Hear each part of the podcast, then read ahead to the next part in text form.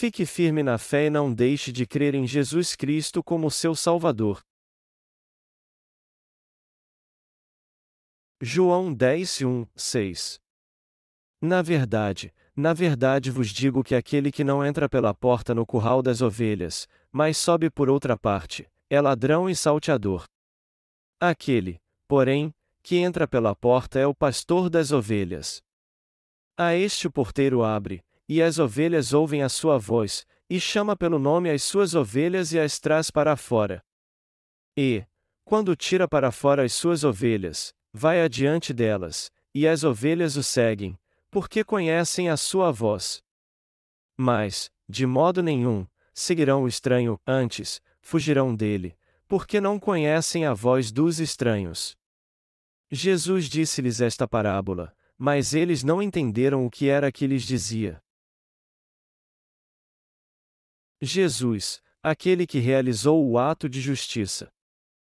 No Evangelho de João capítulo 9, Jesus curou os olhos de um cego e levantou uma grande discussão religiosa sobre isso. O homem que teve seus olhos curados disse aos fariseus que achava estranho eles não saberem de onde Jesus tinha vindo. Está escrito no Evangelho de João capítulo 9 versículo 30. O homem respondeu e disse-lhes: E nisto, pois, está a maravilha, que vós não saibais de onde ele é e me abrisse os olhos. Todos nós temos que saber de onde veio Jesus. Nós nascemos de nossos pais, nossos pais nasceram de Adão e Eva, que são nossos ancestrais humanos, e Adão e Eva nasceram do Deus Triuno. De onde veio Jesus então? Jesus Cristo veio do céu a este mundo como Filho de Deus segundo a vontade do Pai para salvar os pecadores do pecado. Depois que o cego teve seus olhos curados, os fariseus o interrogaram e perguntaram como aquilo tinha acontecido.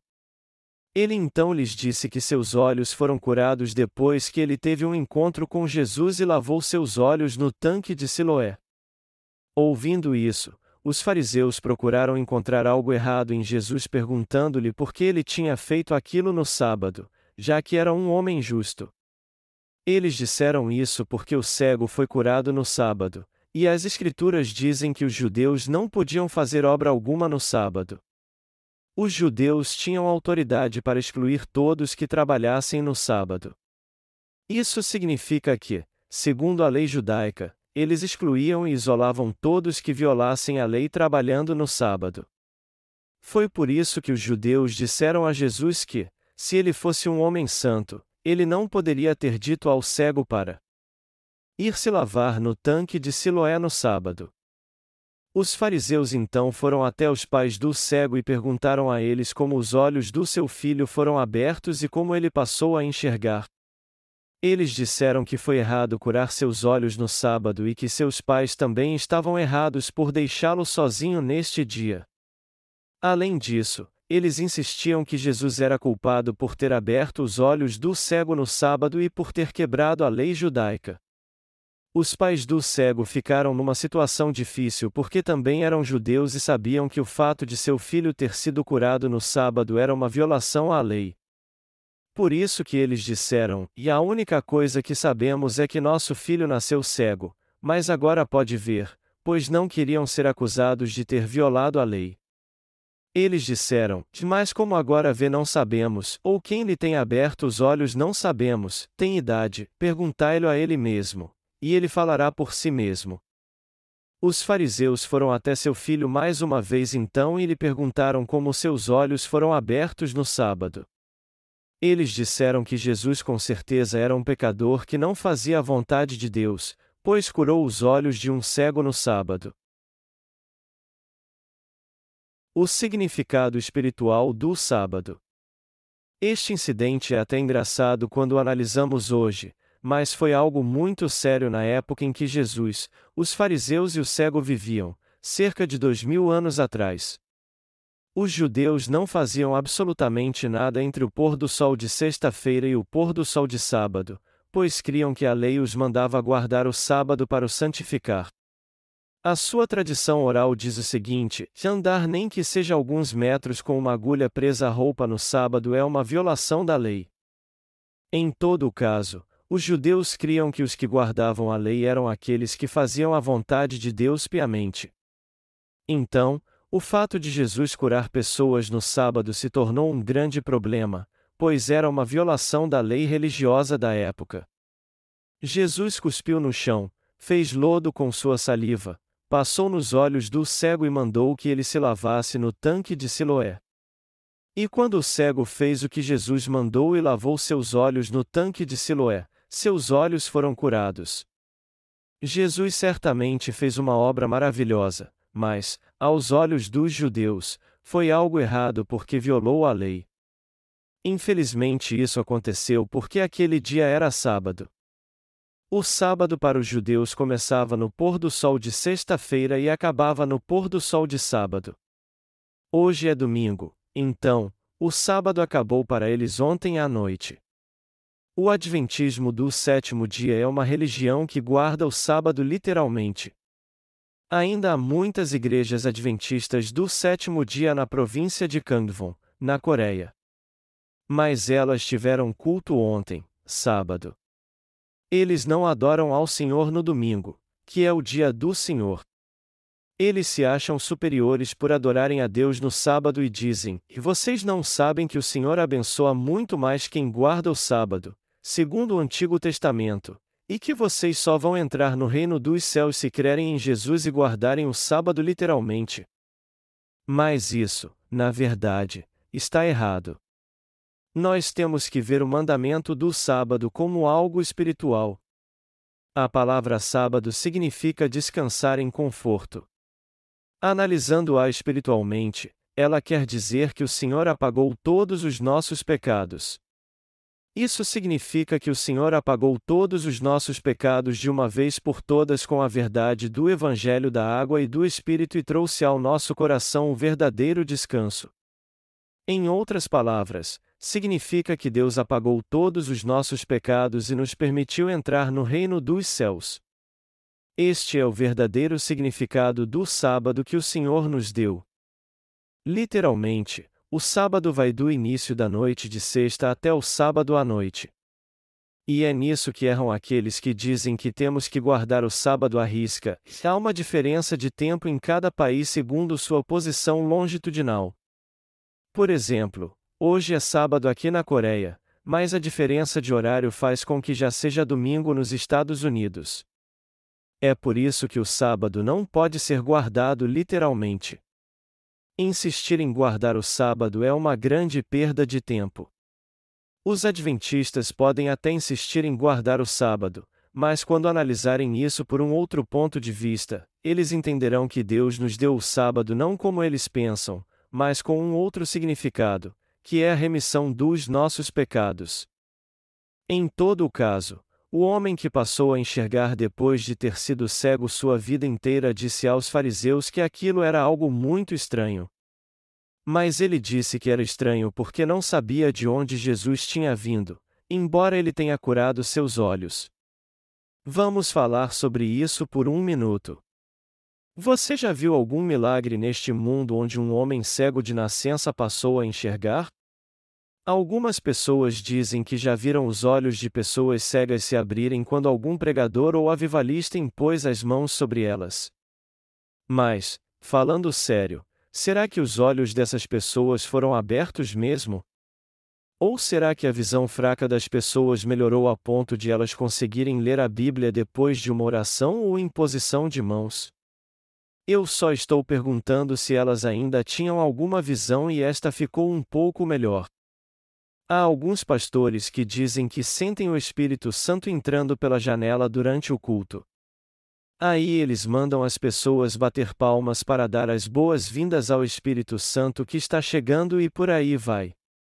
Eles também dizem que o Espírito Santo está curando muitos naquele momento.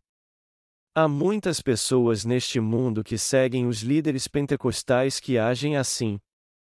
Quando lemos o capítulo 2 do livro de Atos, Vemos que 50 dias depois da morte de Jesus na cruz, o Espírito Santo veio sobre seus discípulos como em línguas de fogo enquanto eles oravam. Eles foram cheios do Espírito Santo naquele momento então, e começaram a pregar o Evangelho com intrepidez. É por isso que o dia de Pentecostes diz respeito ao Espírito Santo para muitos cristãos. E é por isso que alguns pastores pentecostais dizem durante o culto que o Espírito Santo está entrando pela janela e pedem à igreja para bater palmas para ele. Às vezes eles dizem até que tem poder para trazer um morto de volta à vida. Eu não sei se você já viu um pastor assim. Mas mesmo que você nunca tenha visto isso, você já deve visto um cartaz anunciando algo assim, ou até mesmo um outdoor com fotos destes homens curando pessoas. Será que eles curaram os olhos dessas pessoas realmente? Eu só acredito nos milagres e maravilhas realizados por Jesus, que é Deus. Eu não creio nos falsos milagres destes cristãos pecadores que ainda não nasceram de novo. Eu vejo pessoas caindo para trás quando pastores pentecostais impõem as mãos sobre elas e falam em línguas. Depois disso, elas se levantam e dizem que conseguem ler a Bíblia sem os óculos. Eu sei disso porque vi uma fita que mostra essas coisas estranhas. Eu vi uma pessoa que não era totalmente cega, mas usava óculos por causa de um problema de visão, dizer que podia enxergar depois que o Espírito Santo a curou, um homem disse que suas pernas ficaram firmes e ele foi curado depois que recebeu oração e imposição de mãos. Ele levantou de repente e começou a correr adorando a Deus. Mas será que essas coisas são verdade? Os cristãos coreanos creem nisso porque são emotivos, não inteligentes. Houve um pastor de fora que veio fazer uma campanha de avivamento na cidade de Chonchun. E a propaganda do evento dizia que até a perna que ficou curta por causa de um acidente voltaria a crescer quando o pastor impusesse as mãos sobre ela. Para simplificar, o que eles estavam dizendo é que a perna mais curta vai ficaria do tamanho da perna normal quando o pastor impusesse as mãos sobre ela. Mas será que isso pode mesmo acontecer? A psicoterapia explica isso.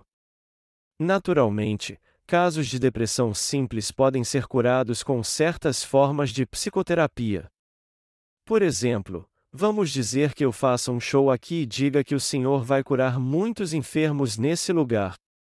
Então eu começo a dizer: e fogo. Fogo. Fogo do Espírito Santo, mexo com a emoção da multidão e gero muito comoção em todos. Isso acontece porque existe algo entre as pessoas chamado de psicologia das multidões. E quando essa psicologia das multidões é acionada, eu digo: eu quero que vocês ponham a mão no local da sua enfermidade. Então, vocês começam a pensar que a doença foi curada quando eu oro a Deus. É assim que as pessoas que têm dor de cabeça, de estômago ou algum problema na coluna são auto-hipnotizadas segundo a psicologia das multidões e pensam que foram curadas quando o pastor orou por elas. E quando eles mandam essas pessoas que dizem que foram curadas ficar de pé, muitos se levantam e começam a bater palmas.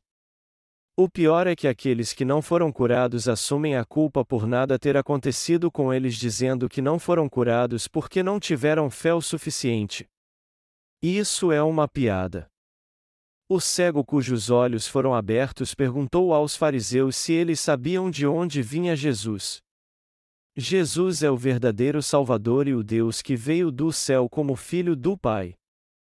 Mas os fariseus não sabiam de onde ele tinha vindo. Foi por isso que o cego foi interrogado por eles depois que seus olhos foram curados. Ele então disse aos fariseus: eu creio nele. Vocês também creem? Aí eles enfatizaram o fato de serem discípulos de Moisés e disseram: Seja você seu discípulo. Nós somos discípulos de Moisés. Vocês vão para o inferno se forem discípulos de Moisés. Moisés apenas viu a terra de Canaã, mas não pôde cruzar o rio Jordão. Isso foi tudo que Moisés pôde fazer. Moisés pode até nos levar a Jesus, mas não pode nos levar para o céu. Só Jesus pode nos levar para o céu. O cego acabou sendo expulso então, pois disse que era discípulo de Jesus.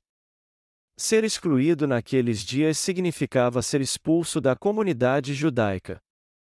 Jesus ouviu dizer que o cego havia sido expulso e lhe perguntou: Crês tu no Filho de Deus? O cego respondeu que cria nele sim, mas perguntou a Jesus quem ele era, no que Jesus respondeu: Tu já o tens visto, e é aquele que fala contigo. Então ele disse: Senhor, eu creio, e se prostrou diante dele. O mais importante é se cremos no Filho de Deus e se ele é o Salvador que veio a este mundo como Filho de Deus. A fé que compreende isso é muito importante. De onde veio Jesus Cristo? Ele veio do Pai. O homem que era cego de nascença e teve seus olhos curados creu que Jesus era o Salvador. E Jesus concluindo disse: Se fosseis cegos, não teríeis pecado, mas como agora dizeis, e vemos, por isso, o vosso pecado permanece. A João 9 horas e 41 minutos. Isso significa que muitas pessoas que dizem que veem são cegas porque não creem em Jesus, mas aqueles que reconhecem que são pecadores poderão ver e receber a salvação crendo nele. Jesus terminou suas palavras assim e nos deu a parábola do bom pastor no capítulo 10 de João. Jesus é a porta das ovelhas.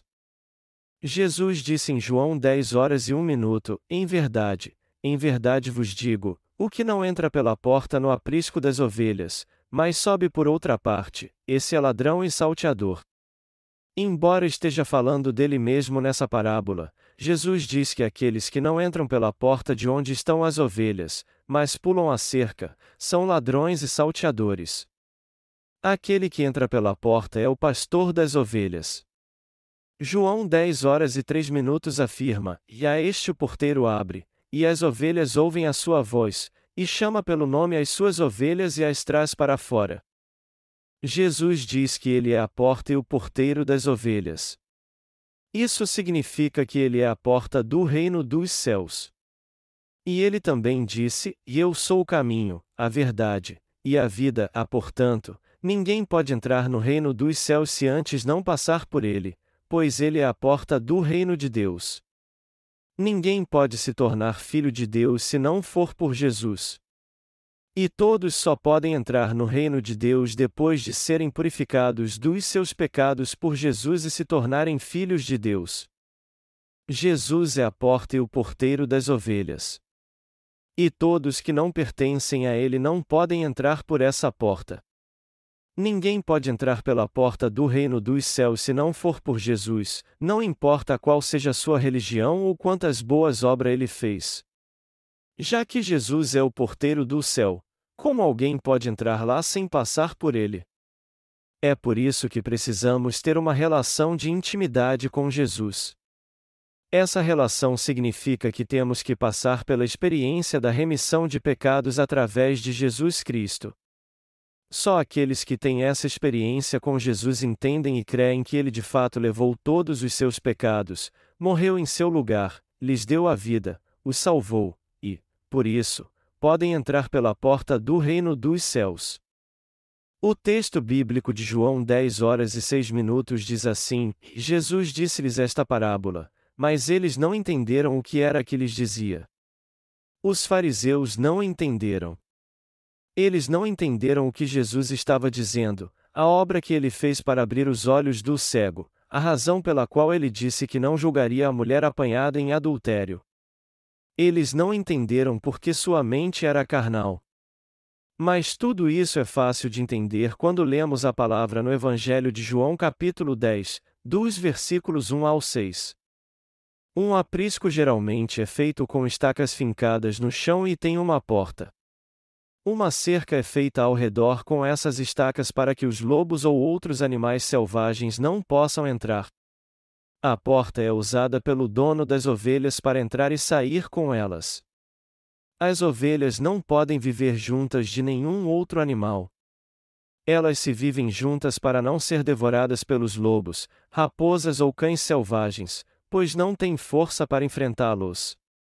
Às vezes o pastor coloca um cão-pastor junto às ovelhas para cuidar delas. Mas ele não as machuca, pois é treinado para isso. As ovelhas têm que ser protegidas por causa de algumas características especiais. É isso que a palavra está dizendo. Como isso é simples! João 10 horas e 1 minuto diz assim: E na verdade, na verdade vos digo que aquele que não entra pela porta no curral das ovelhas, mas sobe por outra parte, é ladrão e salteador. O Senhor sempre fala com mansidão, mas aqui ele é bem direto ao usar as palavras a ladrão e salteadora para identificar os falsos líderes. Isso não está claro aqui?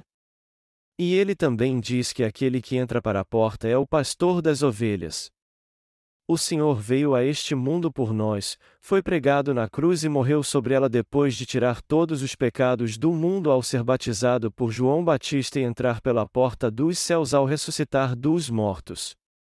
Jesus veio a este mundo e levou sobre si todos os nossos pecados ao ser batizado por João Batista, pregou a palavra do Evangelho por três anos, foi pregado na cruz no topo do monte chamado Gólgota, e disse: Está consumado. Ao morrer na cruz naquele momento, o véu do templo se rasgou em dois de cima a baixo. Este véu era bordado com querubins e feito de tecido azul, púrpura e carmesim, de linho fino retorcido. Sua costura era tão forte que nem mesmo quatro cavalos poderiam rasgá-lo se o puxassem pelas pontas. Mas ele se rasgou em dois quando Jesus morreu na cruz. O Senhor disse quando veio a este mundo: Eu sou o caminho, e a verdade, e a vida. Ninguém vem ao Pai senão por mim. Jesus nasceu neste mundo para levar nossos pecados sobre si, ele levou todos os pecados do mundo ao ser batizado por João Batista, morreu na cruz e ressuscitou dos mortos para nos salvar de todos os nossos pecados. Jesus Cristo entrou no reino dos céus, onde Deus Pai está, ao receber o batismo de João Batista, ao morrer na cruz e ressuscitar ao terceiro dia. Sendo assim, todos que agora creem em Jesus como Salvador que apagou seus pecados podem entrar no lugar em que Deus habita, como fez Jesus. Jesus também é o porteiro do reino dos céus. Ele se tornou a porta dos céus em pessoa, e fez isso para que pudéssemos receber a remissão de pecados e entrar no céu se crermos no Evangelho da água e do Espírito. Ele disse: E, quando tira para fora as suas ovelhas, vai adiante delas, e as ovelhas o seguem, porque conhecem a sua voz. Mas, de modo nenhum, seguirão o estranho, antes, fugirão dele, porque não conhecem a voz dos estranhos. Toda ovelha conhece muito bem seu dono. Há muitos israelitas que ainda se dedicam à criação de ovelhas, e seu rebanho sempre segue o pastor quando ele vai à frente delas. Algo muito interessante é que todos os animais, sejam eles cavalos, bodes ou ovelhas, seguem seu dono quando ele vai à frente deles tocando uma flauta. Aí ficamos pensando se todos seguem mesmo seu dono ou algum deles acaba se desviando do caminho. Mas eu pude ver isso com meus próprios olhos e eles de fato seguem o pastor, pois morrerão se não fizerem isso. Um turista colocou as roupas e o chapéu do pastor e foi à frente das ovelhas tocando a flauta, como se fosse seu dono, mas elas não o seguiram. Jesus usou essa ilustração porque ele conhece bem as características das ovelhas. Quem conhece Jesus realmente o segue. Aqueles que sabem que Jesus é o seu Senhor, que ele é o Filho do Deus do céu, que ele é o nosso Salvador e que ele completou o Evangelho da água e do Espírito, o seguem. Mas aqueles que não conhecem a Jesus não o seguem, pois ele não é o seu Salvador. A palavra em João capítulo 10, versículos 4 e 5, diz que cremos em Jesus com o coração e o seguimos se de fato cremos que o Senhor é o Filho do Deus do céu, se cremos que Ele é o nosso Salvador, e se cremos que Ele apagou todos os nossos pecados com o Evangelho da água e do Espírito. É por isso que quem faz parte da Igreja de Deus ouve a palavra de Deus, faz a obra que o agrada e se alegra com Sua palavra. Mas aqueles que não fazem parte dela, que não entendem Jesus corretamente, não o seguem. Na primeira metade deste sermão, eu preguei sobre como receber a salvação crendo em Jesus e que Ele é o Filho do Deus do céu. A partir de agora, eu vou completar meu sermão falando sobre como podemos realmente seguir ao Senhor pela fé. Como nossa fé tem que estar preparada para seguir a Jesus? Se nossa fé nos leva a seguir ao Senhor, só podemos fazer isso através do Evangelho da Água e do Espírito e nada mais. Nós precisamos ter a fé que crê no Evangelho da Água e do Espírito se quisermos receber a salvação do Senhor e entrar no céu. Nós só poderemos entrar no céu se crermos no Evangelho da Água e do Espírito. Romanos 7, 4 e 6 diz assim: E assim, meus irmãos, também vós estáis mortos para a lei pelo corpo de Cristo para que sejais doutro, daquele que ressuscitou de entre os mortos, a fim de que demos fruto para Deus. Porque, quando estávamos na carne, as paixões dos pecados, que são pela lei, operavam em nossos membros para darem fruto para a morte. Mas, agora, estamos livres da lei, pois morremos para aquilo em que estávamos retidos, para que sirvamos em novidade de espírito, e não na velhice da letra. Se você e eu quisermos receber a salvação do pecado crendo no Senhor, então temos que crer no Evangelho da água e do Espírito. E se quisermos seguir o Senhor, temos que segui-lo somente pela fé. Se olharmos para nossa condição física, nunca poderemos seguir ao Senhor. Isso porque somos muito fracos e acabamos sempre caindo. Fisicamente falando, nós jamais conseguiríamos seguir ao Senhor. E quando olhamos para nós mesmos, é difícil dizer que somos pessoas que receberam a salvação, pois somos fracos e temos muitas falhas. Isso acontece porque cedemos sempre ao pecado e às nossas fraquezas. Se você quiser receber a salvação de todos os seus pecados espera ter a fé dos justos perante Deus, você precisa ter a fé de que o Senhor veio a essa terra e apagou todos os seus pecados com o batismo que recebeu de João Batista e seu sangue na cruz. Você precisa ter a fé que crê totalmente no Evangelho da água e do Espírito se quiser entrar no reino dos céus, pois assim você não cometerá nenhum pecado porque quer, embora sua carne seja fraca. É por isso que você precisa do Evangelho da água e do Espírito para seguir o Senhor. Nós nunca conseguiríamos seguir ao Senhor se olhássemos para nossa carne. Não conseguiríamos fazer isso mesmo se quiséssemos, pois somos fracos e acabamos cedendo às nossas falhas. Portanto, temos que seguir o Senhor com a fé que crê nele totalmente. Romanos 7 horas e 4 minutos diz assim: E daquele que ressuscitou de entre os mortos, e isso quer dizer que podemos fazer a obra de Deus se formos a Jesus Cristo e recebermos a salvação crendo nele. Apesar das nossas falhas, nós podemos fazer a obra de Deus indo até Jesus pela fé que crê no Evangelho da água e do Espírito. Por mais que queiramos seguir Jesus, e ele nos diga como fazê-lo, não poderemos fazer isso se não tivermos fé. Nós podemos seguir Jesus sem fé? Não. Apesar de nossa carne ser fraca, cremos que Jesus Cristo apagou todos os nossos pecados ao ser batizado, que ele nos confiou a obra da justiça e nos deu habilidade e fé para fazermos essa obra. Embora não sejamos capacitados para fazer a obra da justiça por nós mesmos, Jesus apagou todos os nossos pecados com o Evangelho da água e do Espírito para que pudéssemos produzir frutos para Deus. E nós podemos fazer isso crendo na justiça de Deus. Mas isso só é possível pela fé. Mesmo depois de recebermos a salvação do pecado, a única maneira de seguirmos o Senhor é pela fé. Não podemos segui-lo sem a fé que crê em Deus. Do mesmo modo, ninguém pode receber a salvação sem fé. Portanto, a fé é um elemento mais essencial do que qualquer um outro. A Bíblia diz assim: crê no Senhor Jesus Cristo e serás salvo, tu e a tua casa. Atos 16 horas e 31 minutos. Creia na palavra de Deus. Deus falou muito sobre a fé e nos perguntou: E você crê no Filho do Homem? Você crê no Filho de Deus? Você crê que o Filho de Deus veio a este mundo em carne? Que tudo seja conforme a sua fé. A fé nos leva a receber a salvação, a seguir a Deus, nos torna obreiros de Deus e faz com que produzamos frutos. Você crê nisso?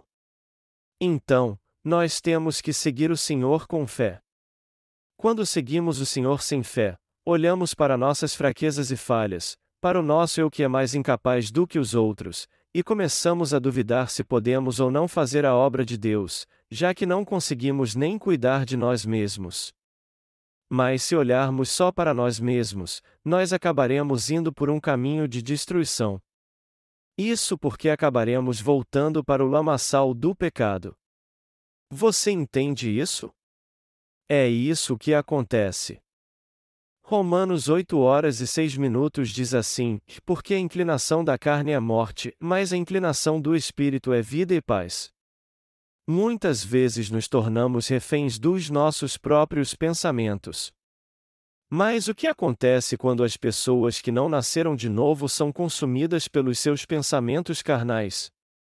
Elas não param de pensar como pode não haver pecado, já que cometem pecados todos os dias.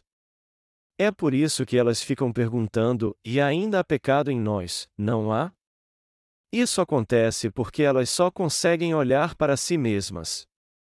Já que não conhecem a vontade de Deus e não sabem o que o Senhor do céu fez, elas perguntam: como pode não haver pecado em nós? Todos que dizem que não tem pecado são heréticos. Não há um justo, nenhum sequer. Como é que vocês dizem que são justos diante de Deus então? Essas pessoas agem assim porque são escravas do seu próprio pensamento. A Bíblia diz claramente que a inclinação da carne é morte, mas a inclinação do espírito é vida e paz. A inclinação do espírito nos leva a pensar nas coisas que Deus fez. Embora sejamos seres que não podem evitar o inferno por causa das nossas imperfeições, o Filho de Deus veio a este mundo e levou sobre si todos os nossos pecados de uma vez por todas ao ser batizado por João Batista. Depois então, ele levou estes pecados até a cruz, morreu sobre ela e ressuscitou dos mortos ao terceiro dia. Por fim, Jesus subiu aos céus e acabou com todos os nossos pecados. Mesmo depois de termos recebido a remissão de pecados crendo no Evangelho da Água e do Espírito, nós ainda cedemos aos nossos pensamentos carnais. Isso acontece por causa da nossa inclinação carnal que nos leva a desanimar. E quando nossa visão se torna pequena, nós começamos a pensar em desistir. Aí acabamos morrendo quando damos lugar às nossas fraquezas. A inclinação da carne é morte. Quando damos lugar à inclinação da carne, acabamos cedendo às nossas fraquezas e começamos a questionar se o Evangelho da água e do Espírito está correto, se nosso trabalho é mais importante do que a obra de Deus, se podemos simplesmente ignorar a verdade em certas situações que vivemos, se o Senhor realmente nos salvou sem se importar por sermos fracos, imperfeitos e miseráveis. Isso tudo no fim acaba nos levando à destruição. Vamos voltar atrás então e buscar a inclinação do Espírito. A inclinação do Espírito nos leva a pensar no que Deus fez. O que Deus Pai e Jesus fizeram por mim e por você?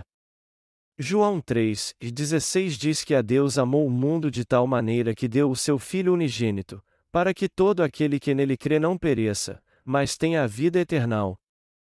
O Filho de Deus nos salvou vindo a este mundo e levando todos os nossos pecados quando foi batizado e ressuscitou dos mortos, depois de levar nossos pecados até a cruz e morrer sobre ela derramando seu sangue. Ele levou todos os nossos pecados sobre si quando foi batizado. O fato de Jesus ter sido batizado significa que os pecados do homem foram passados para ele, isso significa também que nossos pecados foram passados para ele. Ele derramou seu sangue na cruz e morreu sobre ela. Ele levou nossos pecados sobre seu corpo ao ser batizado, nos trouxe de volta da morte física e espiritual e nos deu uma nova vida ao derramar seu sangue na cruz, como disse que faria. E já que ele entregou seu corpo segundo a lei, isso significa que ele capacitou todo aquele que crê nele a fazer a obra da justiça de Deus. Agora, temos que fazer a obra espiritual pela fé. Mas para fazermos isso, temos que buscar a inclinação do Espírito pela fé. Nós recebemos a remissão de pecados crendo no Evangelho da água e do Espírito, por isso, não podemos permitir que nossa fé fique estagnada. Nós sempre temos pensamentos carnais e espirituais. E esses pensamentos nos vêm à mente o tempo todo, dia após dia, de várias formas. Nós pensamos em coisas carnais num momento, e no outro já estamos pensando em coisas espirituais. Em outras palavras, nós pensamos na obra de Deus num momento, e no outro estamos pensando em coisas carnais. Até mesmo aquele que crê no Evangelho da água e do Espírito não pensa nas coisas espirituais ou na obra de Deus o tempo todo. Até mesmo quando fazem a obra de Deus, os justos podem se prender a programas de televisão, algumas irmãs podem prestar atenção demais aos galãs da televisão e achar que isso é normal. Até alguns pastores ficam com os olhos fixos na televisão quando veem uma atriz bonita. E quando eu pergunto se eles gostaram tanto assim da atriz, eles dizem que só estão olhando. Mas, na verdade, eles deram lugar aos pensamentos carnais. Mas será que a pessoa que está te perguntando isso agora também não cede aos seus pensamentos carnais? Claro que sim. Todos estão propensos a ceder aos seus pensamentos carnais. Eu só estou comparando-nos uns com os outros para tentar mostrar que fé é mais forte. Só existe um ser que é totalmente justo, e ele é Deus.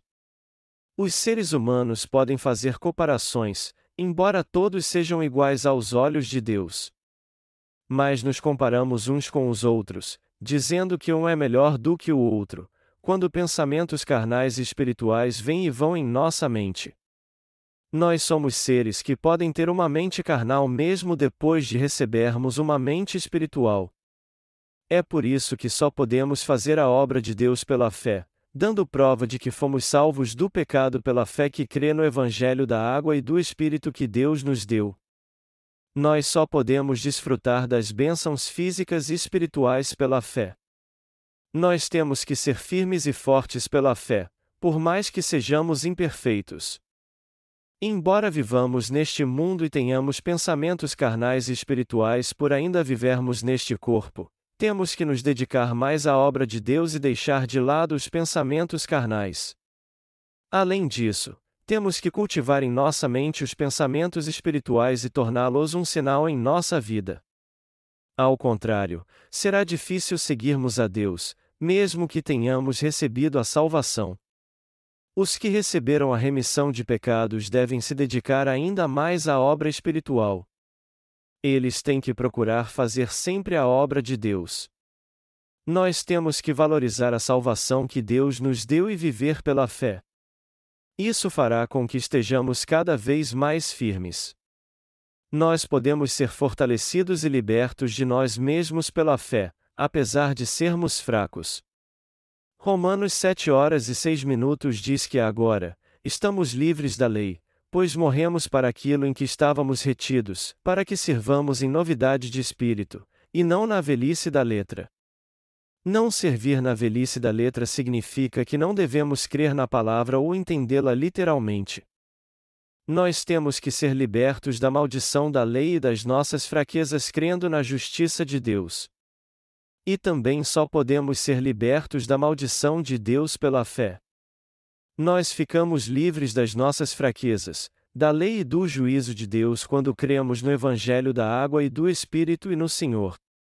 É por isso que nós que cremos na justiça de Deus podemos ter uma nova vida. A Bíblia diz que se alguém está em Cristo, nova criatura é, e as coisas velhas já passaram, eis que tudo se fez novo. Nós temos que nos dedicar à obra espiritual, ou seja, à obra de Deus, e reconhecer o que Ele fez por nós. Portanto, é possível seguirmos sempre ao Senhor sem medo algum de não termos mais pensamentos espirituais. O Senhor disse em João 10 horas e 4 minutos: E quando tira para fora as suas ovelhas, vai adiante delas, e as ovelhas o seguem, porque conhecem a sua voz. O Senhor não vai à nossa frente? Ele apagou todos os nossos pecados quando veio a este mundo, foi batizado e morreu na cruz. O Senhor não veio a este mundo então e realizou a nossa salvação de modo perfeito? O Senhor veio a este mundo, foi batizado e derramou seu sangue para apagar todos os pecados da nossa alma e nos dar a salvação. Ele não nos salvou de todos os nossos pecados então? É por isso que só podemos seguir ao Senhor pela fé que temos nele.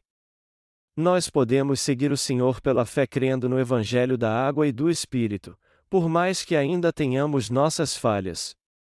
Nós só recebemos a salvação do nosso Salvador Jesus Cristo e nos tornamos seus seguidores quando cremos no amor de Deus e na salvação que ele nos deu. Nós temos que ouvir este Evangelho mesmo que tenhamos recebido a remissão de pecados crendo no Evangelho da água e do Espírito, pois temos a tendência de ceder aos pensamentos carnais.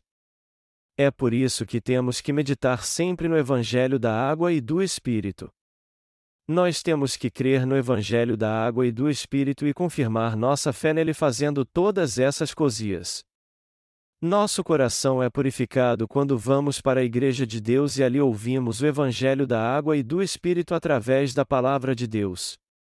É bem verdade que nossos pecados foram apagados quando recebemos a remissão de pecados, mas temos que meditar sempre no Evangelho da água e do Espírito se quisermos manter nosso coração puro. A mente fica impura quando é tomada por pensamentos carnais. É por isso que precisamos do Evangelho da água e do Espírito ainda mais. Para concluir, você e eu temos que ficar firmes confiando no Senhor e crendo nele, embora sejamos fracos. Para isso, temos que meditar sempre no Evangelho da água e do Espírito nós sempre poderemos seguir o Senhor pela fé no Evangelho da água e do Espírito e na Palavra de Deus. Deus abençoou os nascidos de novo que são fracos como nós. Nosso Deus abençoou a nós que somos seu povo e vivemos na sua presença. Por isso, temos que ser o povo que confia sempre na justiça de Deus, mesmo sabendo que somos fracos. Até agora temos buscado as coisas carnais e nos dedicado a elas, mas a partir de agora temos procurar fazer a obra de Deus e nos dedicar mais a ela. Você entende isso? Aqueles que têm muitos pensamentos carnais não podem fazer muito a obra de Deus. A obra de Deus tem que ser confiada àqueles que têm uma mente espiritual, pois eles a farão de modo eficaz e abençoado. Nem todos podem fazer a obra de Deus. Nem todos podem fazer a obra de pregar o Evangelho da água e do Espírito em todo o mundo. Nós temos que buscar o Senhor e segui-lo ainda mais crendo na Sua palavra. Nós sempre acabamos cedendo às nossas fraquezas, e é por isso que temos que pensar cada vez mais nas coisas espirituais. Nós temos que permanecer firmes crendo em Jesus Cristo por meio do Evangelho da água e do Espírito. Meu desejo é que vocês busquem ao Senhor que se tornou nosso pastor e o sigam.